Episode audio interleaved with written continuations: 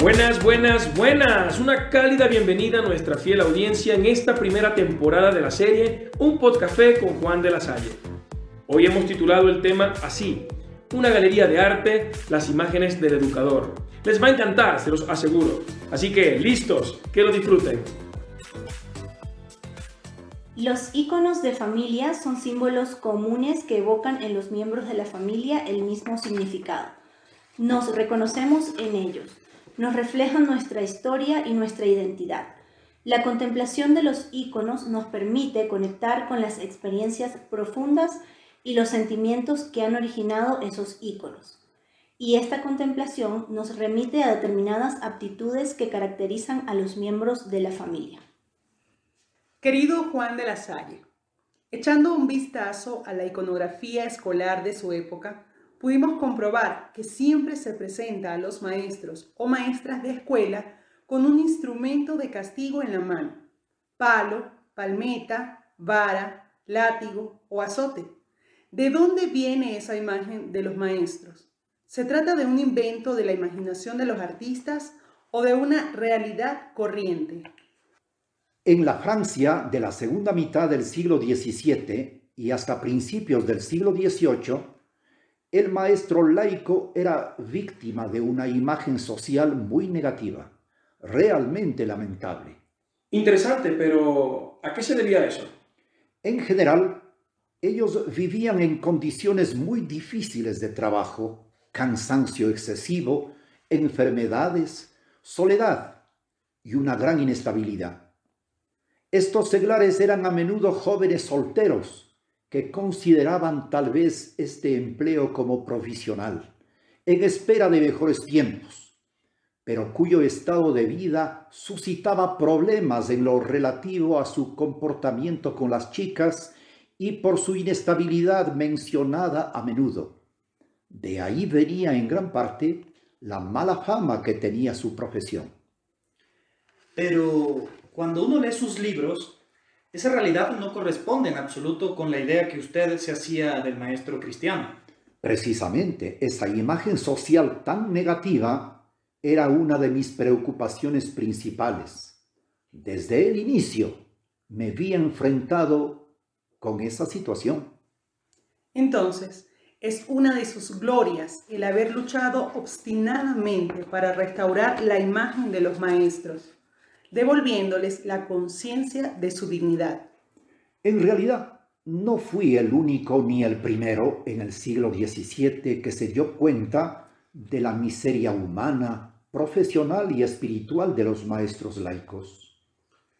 Pero sus primeros biógrafos subrayan claramente que esta toma de conciencia fue inmediata en usted y que nació de los primeros encuentros con sus primeros maestros en 1679 y de ahí su compromiso con la formación de ellos por espacio de 40 años. Más bien fue un paso evolutivo en mi propio interior. Confieso que no inició con una admiración cuasi instintiva de las humildes funciones de los maestros de escuela, sino con un desprecio heredado de los medios nobles y burgueses. Eso quiere decir que fue un itinerario formativo también para usted cómo este desprecio acabó transformándose en admiración. Aquellos a quienes inicialmente usted consideraba como inferiores a su criado, acabó reconociéndolos como ministros de Dios, de Jesucristo y de su iglesia. Aquellos con quienes en los inicios le fue muy difícil convivir, acabaron siendo sus hermanos, muy amados, con los que Dios le unió, conforme dice en su testamento. Por eso diseñamos una vestimenta para distinguirnos al mismo tiempo del pueblo y del clero. El hábito que adoptamos no era sólo una manera de vestir, sino además la representación de cómo queríamos ser vistos. Comparen también la iconografía escolar de las sillas del siglo XVII con la del maestro de nuestra comunidad. Esta tiene un lugar estético y pedagógico en la escuela cristiana, al mismo tiempo que simbólico y práctico. Simbólico porque destaca la figura docente, colocándolo en el lugar más central y más alto del salón de clases. Práctico, porque permite al docente ver a toda la clase y en particular a cada uno de los alumnos con una mirada rápida. Es más, que les transmite la primera imagen que adoptamos como sello del instituto. La educación del niño Jesús por el carpintero San José hace visible el valor de la profesión docente desde el punto de vista cristiano. Realmente llaman la atención esas innovaciones estéticas. Ahora entiendo que partían de un concepto antropológico y vislumbraban dos imágenes de dos personas concretas. La imagen del alumno como sujeto que era noble sin pertenecer a la nobleza y la imagen del profesor como sujeto consagrado a Dios en el ministerio de la salvación sin pertenecer al clero. Igual, se nota que la estética del espacio escolar es una innovación construida para atender a esas dos imágenes que sobrepasan las ideas, por entonces existentes. En este momento están llegando a nuestras redes sociales algunas preguntas y comentarios. La maestra Lorena Zurica escribe, he leído una de las meditaciones de la Salle y pienso que nos ve como guardaespaldas al ser los encargados de estar atentos y vigilantes ante cualquier peligro. Hoy en día muchas veces hay distintas realidades sociales de nuestros estudiantes que afectan o influyen en su vida y en casa. Muchas veces no tienen confianza y quién mejor que nosotros, los maestros, para ayudarles. El músico Flavio Leña tuitea lo siguiente. ¿De qué modo un maestro contribuye a engrandecer el espíritu en los estudiantes? La literata María Belén Borja le pregunta, Ilustre escritor Juan de la Salle, ¿cómo desea usted que nosotros cumplamos nuestra labor de docentes en relación a la responsabilidad con nuestros estudiantes? ¿Cómo debemos verlos? ¿Con qué sentimientos debemos llegar a ellos? Con las metáforas y analogías de las 208 meditaciones que les dediqué, los quería como profeta, apóstol y taumaturgo de la historia de la salvación, guía, padre y madre, tutor, ángel visible y custodio de los niños, mediador y ministro de Dios, dispensador de sus misterios y sacramento de su amor, salvador de las almas especialmente de los pobres, sucesor y embajador de Jesucristo, agricultor de su campo, buen pastor de la grey que le era confiada, operario, administrador y arquitecto de la obra de Dios.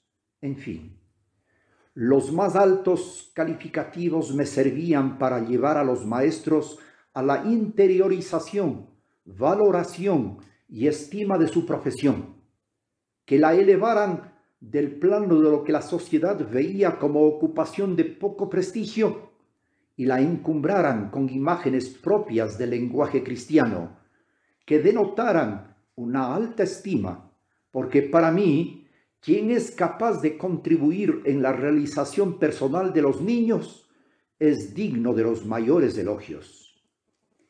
Definitivamente, usted elevó la docencia a rangos que no eran los de su época. Para muchos de sus lectores era todo un deleite estético, pero quizás para otros, más que novedad, era un atrevimiento. En el siglo XX eso se llamó desvío, extrañamiento, punto de vista insólito. Juan de la Salle, una última pregunta. De todos los íconos que escogió en sus meditaciones, aquí entre nos, ¿cuál era su favorito? Yo creo que vamos a tener que tomar otro cafecito para eso.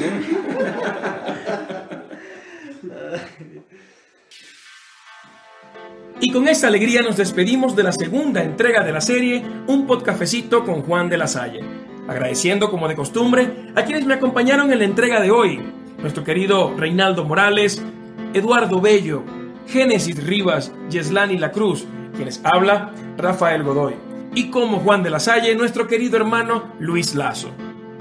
Para mayor información de la autoría de los textos recopilados, visítanos en nuestra cuenta de Instagram, un podcafecito. Nos vemos en la próxima. no sin antes escuchar la conclusión de esta segunda entrega. Así como Juan de la Salle en el siglo XVII concebía al educador como un ministro de Cristo, podemos hoy concebir al educador en una analogía poética, como el alfarero del cual nos habla el profeta Jeremías. Tal como él ayuda a dar forma al barro, el educador lasaliano ayuda a conformar lo humano.